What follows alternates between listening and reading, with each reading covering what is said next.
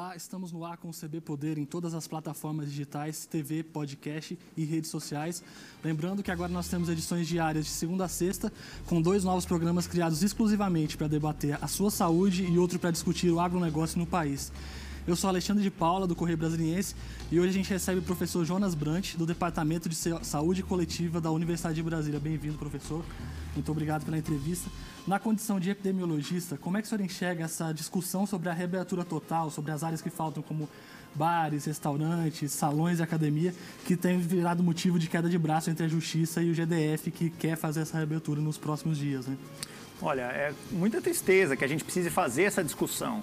É, do ponto de vista da ciência, do ponto de vista das evidências que nós temos até o momento, não há nenhuma delas que sustente a abertura de atividades comerciais que gerem aglomeração, porque nós estamos ainda num cenário de uma transmissão muito alta.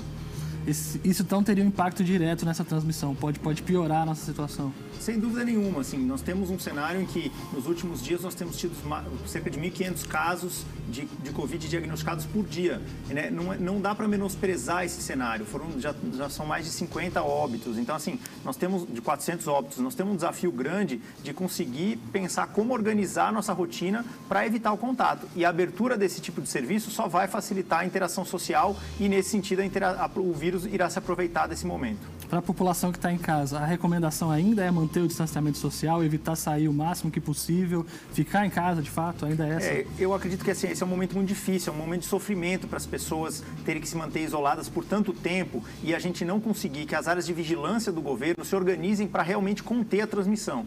Mas é o que é possível nesse momento. A gente quer evitar que a doença é, é, se alastre e, nesse sentido, o distanciamento social, o isolamento é o que a gente pode fazer nesse momento até que medidas mais efetivas possam ser adotadas adotadas. Professor, já é possível avaliar é, o impacto que aquelas medidas de reabertura anteriores, como lá no começo de abertura de shoppings e antes de outros tipos de comércio também, tiveram até agora, elas, elas tem uma relação direta ou indireta com esse crescimento do número de casos e, por fim, com a letalidade? Olha, a abertura do comércio, a relação é indireta, mas é no sentido de que eu abri o comércio, eu estimulei a interação das pessoas e, com isso, eu criei mais redes. Ou seja, uma família que estava isolada na sua casa com quatro, cinco pessoas e que tinha contato, uma delas só para ir no supermercado e voltar, agora ela vai ao trabalho, ela vai em uma série de serviços e interage com um, grupo, um número muito grande de pessoas. Isso faz com que o vírus encontre a possibilidade de transmitir.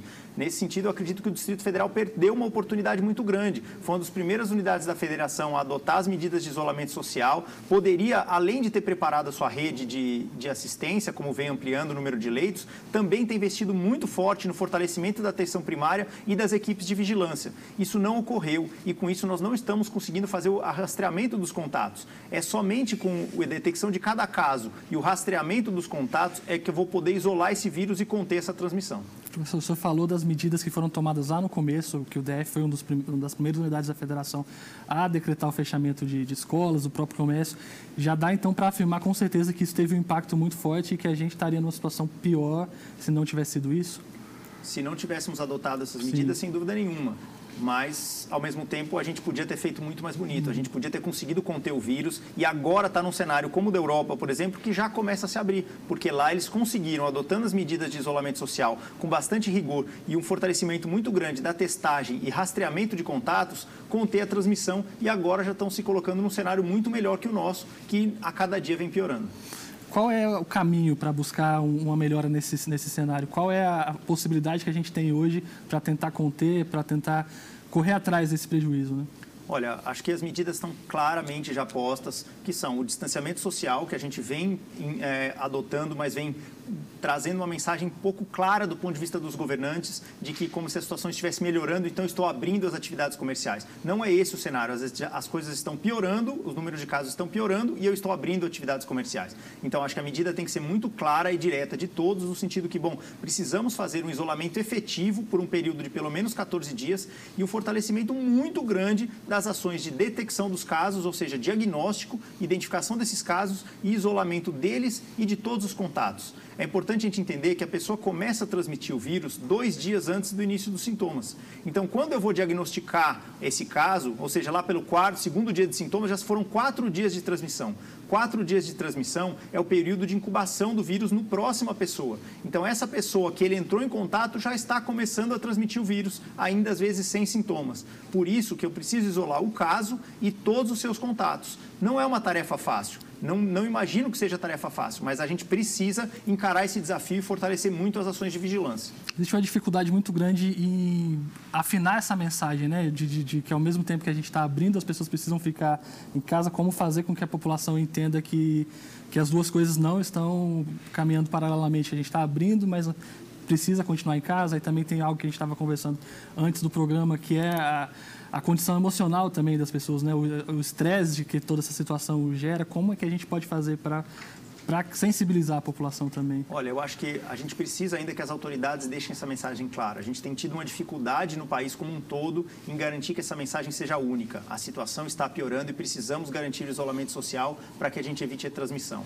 A mensagem não está clara e acredito que isso é um, um dos desafios. Acredito que outro desafio é o que você colocou. A questão da saúde mental está cada vez mais difícil de lidar com esse cenário. O isolamento vem trazendo uma carga emocional, um sofrimento para as pessoas que não é fácil de lidar. Né?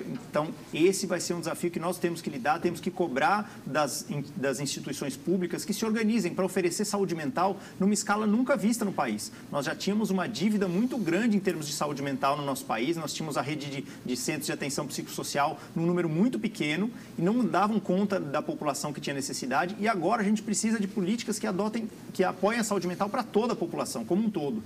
A gente falou de uma série de ações que podem ser feitas pelo governo, mas e do lado de quem está em casa, de, de quem está exposto ao vírus, o que, que essas pessoas podem fazer? Muitas vezes angustiadas, sem nem saber como, como se proteger, né? Quais são as medidas mais eficazes? O que, que a pessoa que a população em si pode fazer para ajudar? Olha, do ponto de vista prático, é se organizar, é conseguir pensar que eu tentar fazer um, aquelas coisas que eu fazia toda semana, se eu posso reduzir para fazer uma vez por mês somente. Quer dizer, se eu posso fazer uma compra de supermercado maior, em vez de ter que ficar indo várias vezes no supermercado.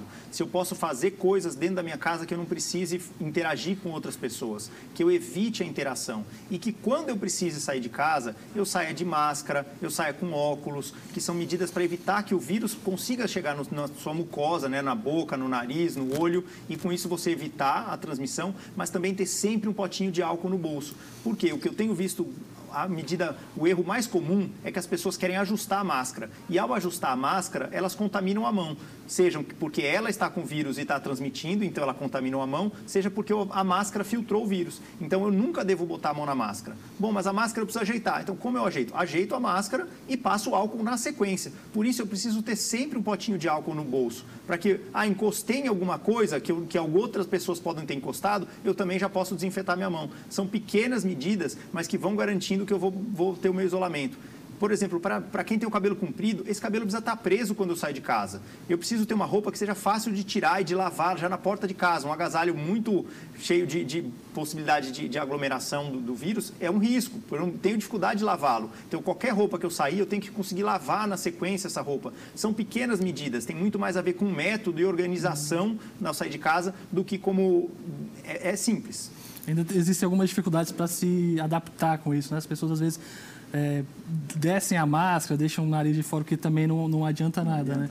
Eu tenho falado que é como entender que a gente está hoje vivendo dentro de um laboratório de, com biossegurança 2. Quer dizer, eu tenho que pensar que o tempo inteiro, ao sair de casa, eu tenho que estar tá olhando para as coisas que podem me colocar em risco. Então, eu não vou sentar, eu não vou encostar, eu não vou apoiar na mesa, eu não vou abraçar, eu não vou tocar muitas coisas. Todas pequenas medidas, mas que envolvem esse, esse controle dos nossos movimentos o tempo todo para evitar que eu possa me contaminar.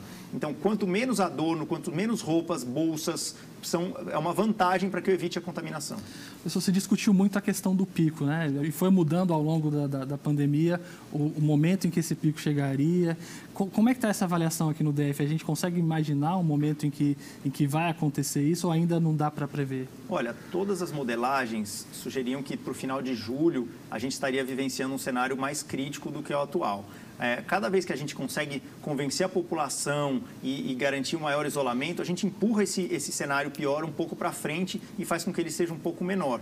Mas a gente não vem conseguindo adotar as medidas de rastreamento do vírus e isolamento dos contatos. Então, nós estamos sempre piorando o cenário, o número de casos vem crescendo a cada dia e a gente imagina que o final do mês de julho ou agosto serão meses muito críticos, não só pelo aumento do número de casos, mas pelo acumulado de óbitos que a gente vem enfrentando, sobre a sobrecarga emocional que a gente vem enfrentando. Então, esse eu acho que é o grande desafio. A gente já vem vivenciando isso hoje, imagino esse mesmo cenário agora carregando em cada família dois ou três óbitos. Esse é o grande desafio. Por isso que as medidas adotadas agora podem nos fazer enfrentar um cenário menos triste nos meses de agosto, setembro, outubro. Você citou a questão da vigilância, né, da procura dos casos. Como é que isso pode ser feito na prática pelo, pelo Estado, essa uma postura mais proativa do que reativa. Né? Exato. A gente precisa conseguir, a partir de cada caso detectado, conseguir rastrear todas as pessoas com que ele teve contato. E aí, se for o caso, testar essas pessoas, porque eu sei quem tem o vírus, quem não tem o vírus e garanto o isolamento delas. Isso faria com que eu diminui, diminuísse a transmissão muito mais rápido do que a gente tem feito hoje, somente com isolamento generalizado. Eu preciso todo mundo esteja o mais isolado possível, mas que qualquer pessoa que teve contato com o vírus, com alguma pessoa infectada, que essa pessoa esteja num nível de isolamento muito maior para evitar a transmissão. Para tentar entender um pouquinho melhor, né? hoje as pessoas que estão com vírus chegam até o sistema de saúde e, e, a gente descobre que elas estão. Seria então procurá-las e não esperar com que elas chegassem, é isso? Né? A gente precisa procurar as pessoas com que ela teve contato, uhum. não somente elas. Uhum. Hoje o DF tem tido uma boa rede de diagnóstico, tem detectado 1.500 casos por dia da doença. Mas para cada caso desse, eu tenho que identificar quem foram os contatos. Em geral foram 4, 5, 6 pessoas, porque a gente está num ritmo de isolamento social razoável. Então, quem são essas pessoas? Eu preciso que elas estejam isoladas, porque a chance de que elas tenham, pego o vírus é muito maior do que uma outra outra família que está isolada e não teve contato com ela. Então, é o isolamento do caso e dos seus contatos. Por isso, essas medidas são tão importantes. Eu acho que eu queria citar um exemplo de uma iniciativa que nós estamos tendo na Universidade de Brasília, que é o lançamento de um aplicativo para tentar estimular a vigilância participativa. Ou seja, cada um de nós compartilhando nosso status de saúde diariamente, para garantir que juntos possamos enfrentar essa epidemia. Vamos falar um pouco mais desse aplicativo também, chama Guardiões da Saúde. Né? Guardiões né? da Saúde. Como é que ele funciona? Como é que a pessoa pode ter acesso a ele? Não é só voltado aos estudantes da, da UNB, né? apesar de ter um incentivo para quem é aluno. Né? Isso, ele é um aplicativo para toda a sociedade, onde eu posso todos os dias dizer como está a minha saúde e de outras pessoas na minha família. A gente compartilhando todo mundo essa informação, a gente pode ver aonde tem mais vírus circulante e pode ajudar as pessoas a falar, olha, eu, eu, te, eu estou com vírus e quero que você não entre em contato comigo. É o engajamento de cada um de nós no enfrentamento desse vírus. Esse tipo de estratégia já foi provada em outros países e ela antecipa a detecção da transmissão intensa em algumas regiões, porque entre a pessoa começar a ter sintomas e ela buscar o atendimento e ter o diagnóstico, tem um período aí de 4 a 5 dias, enquanto que eu detectando no compartilhamento individual, isso é muito mais rápido. A gente gostaria de convidar todos. E para estimular isso, o Decanato de Graduação da Universidade de Brasília construiu uma disciplina para que todos os alunos da UNB possam utilizar esse aplicativo e, ao final desse processo de 120 dias participando, ele pode receber os créditos. Com esses créditos, ele já vai alimentando o, a, a chegada mais próxima da sua graduação. E o que é interessante é que esse aplicativo, não só a pessoa compartilha o status dela, como também a gente pode enviar informação com qualidade, sem fake news e checada por todo o apoio científico para que ela esteja mais atualizada possível naquele momento. E esse aplicativo está disponível na, nas lojas de, de aplicativos? Apple Store, Google, todas elas já têm, já têm disponível esse aplicativo chamado Guardiões da Saúde. Só procurar lá e fazer o download. É só procurar e virar um guardião da saúde. Professor, você falou também é, da sala de situação da UNB, a gente conversou antes do programa começar, que vai auxiliar algumas localidades. Como é que está sendo esse trabalho? Olha, a Universidade de Brasília vem se movendo de maneira intensa. Um dos projetos que eu acho que é muito interessante citar aqui é o, é o projeto da Sala de Situação em Saúde. A Universidade de Brasília se organizou e mobilizou uma série de profissionais de saúde para poder apoiar territórios ou seja, apoiar os municípios que estão fazendo enfrentamento da Covid, mas que têm limitações de recursos humanos, de experiência, de domínio de algumas técnicas de análise de dados ou de softwares e que a gente pode, à distância, poder apoiar esse município a ter mais inteligência, a saber o que está acontecendo, a detectar, priorizar áreas, organizar a sua equipe, enfim, uma série de apoios a esses territórios. Professor, desde o início da pandemia a gente fala muito sobre a questão do, do, lockdown. A gente viu acontecer em outros países, viu acontecer em alguns lugares do Brasil também. E a gente usa esse termo em inglês, acho que às vezes fica difícil para quem está acompanhando, que não, não tinha esse, esse vocabulário anterior, não precisava pensar no, no, lockdown antes, entender exatamente o que, que é. Qual é a diferença do, do lockdown para o, o distanciamento social que a gente fez até agora? Olha, o lockdown se refere ao isolamento social com mais rigor. Seria o governo adotar essas medidas, como no início adotou, né, de fechamento de praticamente todos os serviços, da garantia de somente realmente o que é essencial e garantir e, e restringir a movimentação das pessoas. Então seria fazer o que a gente está fazendo, só que com muito mais rigor para garantir o efetivo controle do vírus. Eu costumo dizer que assim parece aqueles alunos que vai fazer, que vai tirando cinco ou sete o semestre o ano inteiro na esperança de que com isso ele vai passar no semestre e às vezes um escorregão e ele perde tudo. O cenário atual da resposta do governo é muito parecido com essa. Nós vamos fazendo mais ou menos para ver onde a gente vai dar. E com mais ou menos a gente não vai conseguir chegar lá na frente. A gente precisa efetivamente tirar 10 em algum momento para poder conter o vírus. Então, preciso fazer o fechamento e preciso fazer o rastreamento de contatos de maneira efetiva. Se eu fizer isso por 14, 20 dias, depois eu estou tranquilo. Mas desse jeito, nós vamos ficar para muito tempo num cenário de mais ou menos lockdown. Senhor acha que então seria adequado se adotar o lockdown de fato?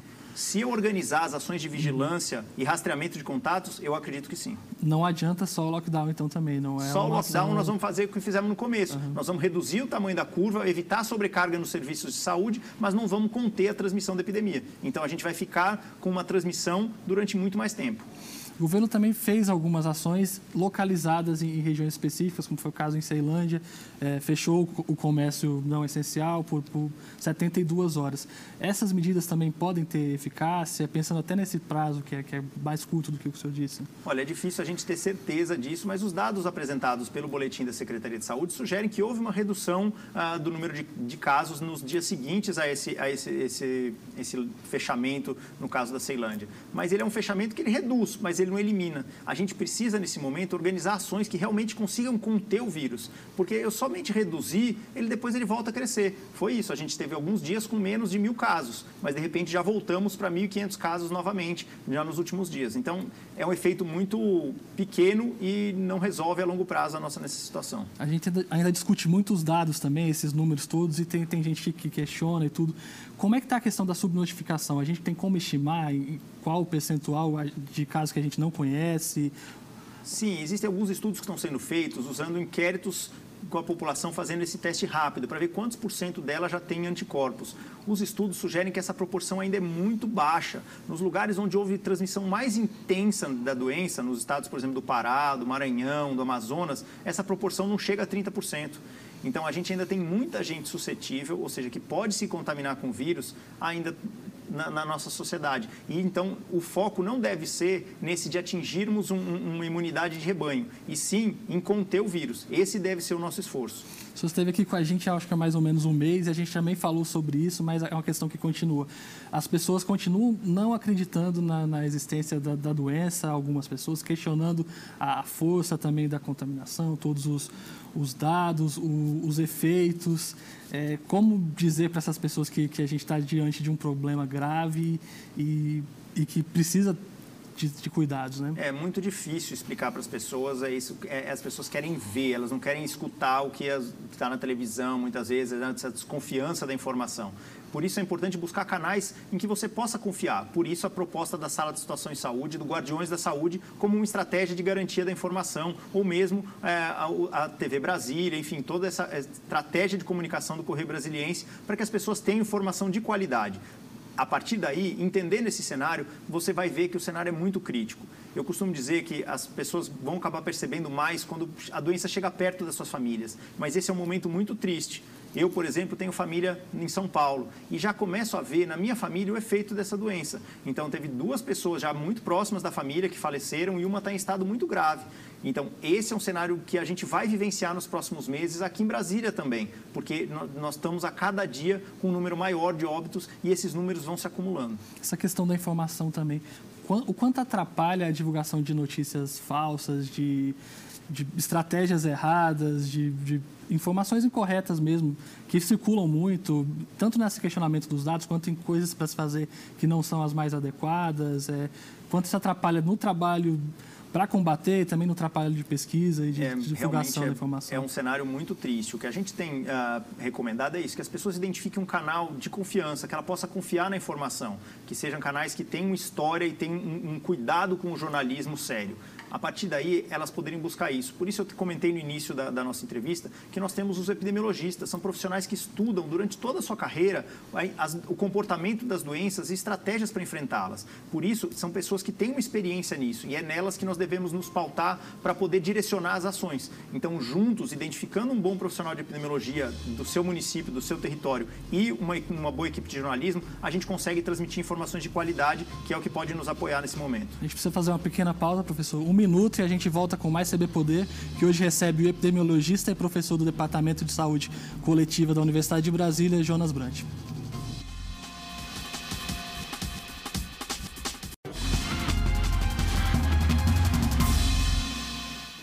E a gente volta agora com o segundo bloco do CB Poder, que hoje recebe o epidemiologista e professor do Departamento de Saúde Coletiva da Universidade de Brasília, Jonas Brant.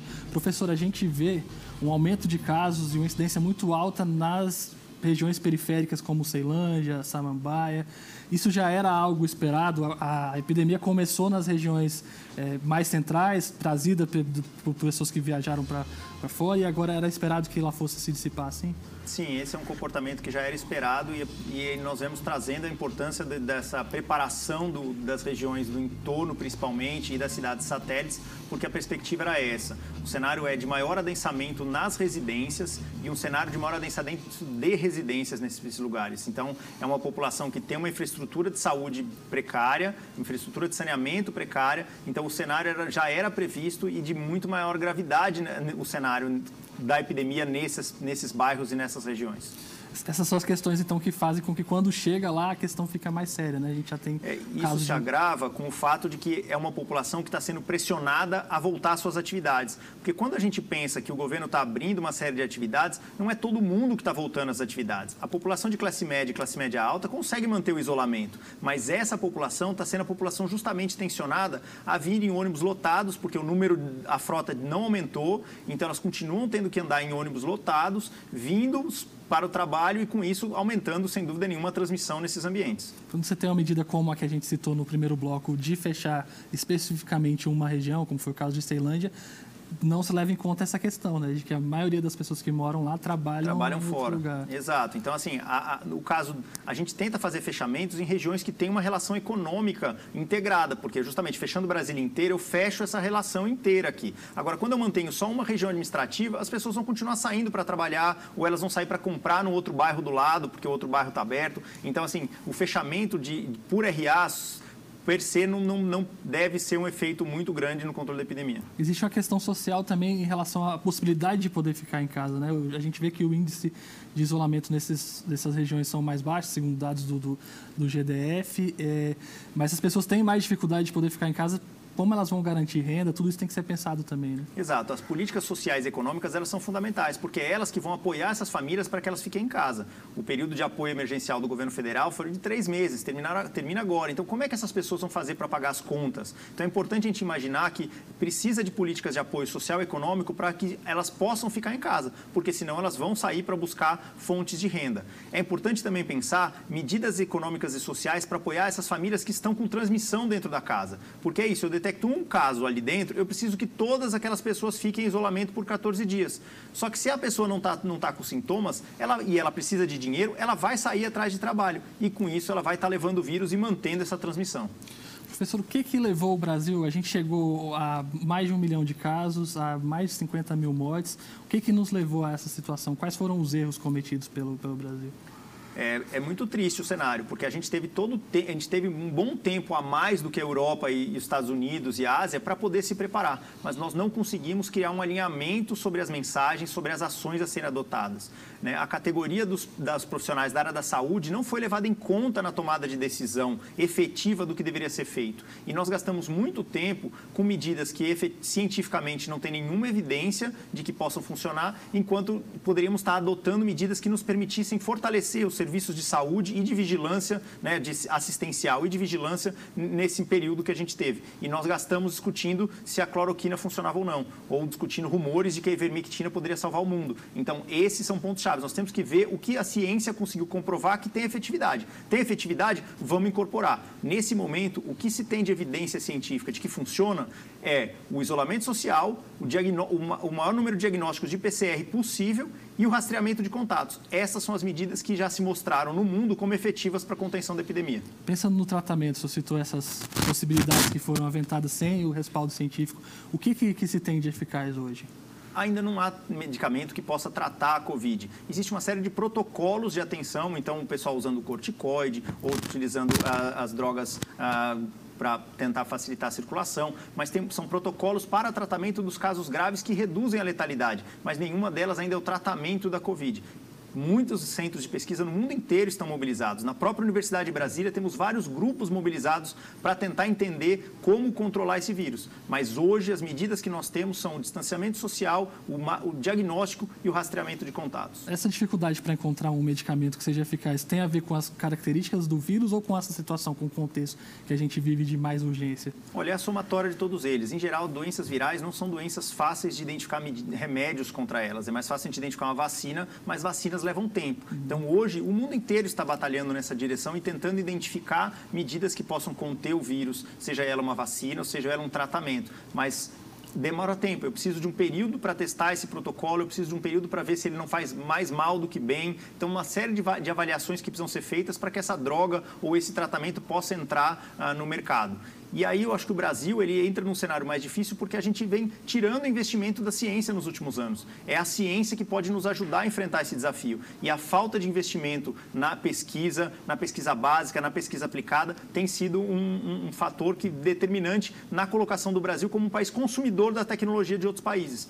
Nós vamos ter que esperar os outros países desenvolver a tecnologia para depois ter que comprar a preço de ouro. Isso no caso da vacina também. No caso da vacina também. E professor, a gente pensando no governo federal federal ainda. O fato de a gente estar mais de um mês sem o ministro da Saúde, com o ministro interino, que é o, o ministro militar, não é especificamente alguém que estava ali no, né, nesse setor, isso é um reflexo do, do, dos nossos problemas, das dificuldades que a gente vem tendo para lidar com a pandemia? Sem dúvida. Quando a gente imagina, o nosso sistema de saúde ele foi criado com a Constituição de 88. Desde então, e na verdade antes disso, nós já tínhamos uma série de profissionais tentando estudar como organizar melhor o nosso sistema de saúde. Até hoje, a grande maioria dos ministros foram profissionais envolvidos nessa área. Não necessariamente médicos, nem necessariamente enfermeiros, mas profissionais engajados no entendimento do SUS. Como a gente fazer essa governança dar certo, como a gente coordenar uma rede tão complexa como o Sistema Único de Saúde. Então, profissionais sem essa experiência trazem um grande desafio para que essa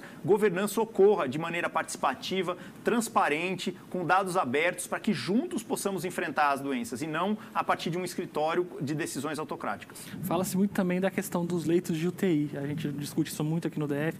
Houve um esforço do governo para aumentar essa, essa quantidade. É, por que, que se discute tanto isso? A gente, qual a situação que o senhor avalia hoje do DF?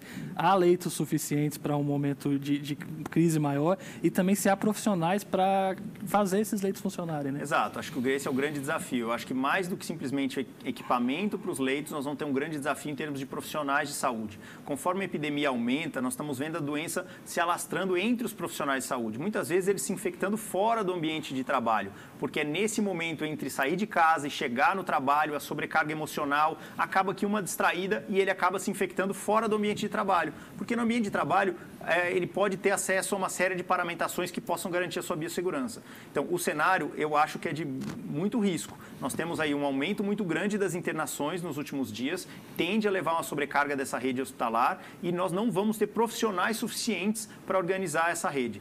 As medidas de biossegurança nos hospitais de Brasília ainda é muito precária. Nós temos visto pessoas sem máscaras, os, os acompanhantes sem receber uma orientação adequada de como ele cuidar daquele paciente, de como ele se comportar dentro desse espaço para que ele não seja ali também um transmissor da doença. Enfim, nós temos um, um desafio muito grande em termos dos hospitais de Brasília, seja ele particulares ou públicos, em termos de fortalecimento das medidas de biossegurança para os profissionais e para os pacientes e acompanhantes. Professor, quais o senhor acha que são as grandes lições que essa pandemia vai deixar para a gente, tanto na ciência quanto no, na gestão também da saúde? O que, que a gente pode aprender com esse momento? Olha, acho que o momento é um momento de, de aprendizado de coisas que a gente já tinha dívidas antigas, né? Investir na educação, investir em saúde, ou seja, saúde tem que ser direito de todos. Não adianta eu garantir meu plano de saúde, porque na hora que que uma doença ela atinge uma pessoa, eu preciso controlar a doença o mais rápido possível para que ela não se alastre. E se ela se alastrou, eu me coloco, o meu risco aumenta muito. Então, o direito à saúde se coloca cada vez como uma coisa ah, premente. Né? A questão do transporte público, a gente tem visto aí o desafio de garantir um transporte que as pessoas não, não se infectem nesse, nesse translado da sua casa para o ambiente de trabalho. A gente tem visto que muitas coisas podem ser feitas de casa. Constituir o home office é uma coisa importante, ou seja, economia de transporte, de tempo das pessoas. Então, uma série de, de lições vem surgindo daí. Mas vem também grandes desafios para a gente em termos termos de, de garantir que a saúde seja efetiva, que a saúde mental seja efetiva, que a educação seja efetiva. Né? Então, nós temos aí grandes desafios, mas eu espero que essas lições venham e que a população cobre dos governantes um investimento, por exemplo, em vigilância em saúde. As equipes de vigilância em saúde no Distrito Federal e no Brasil foram pouco ampliadas nesse momento de crise. Então, ampliamos leitos, mas sem vigilância em saúde nós não vamos conter essa epidemia. Professor, muito obrigado pela entrevista, agradeço aqui por todos os esclarecimentos. O CB Poder de hoje fica por aqui. Obrigado pela companhia companhia. Até a próxima e tchau.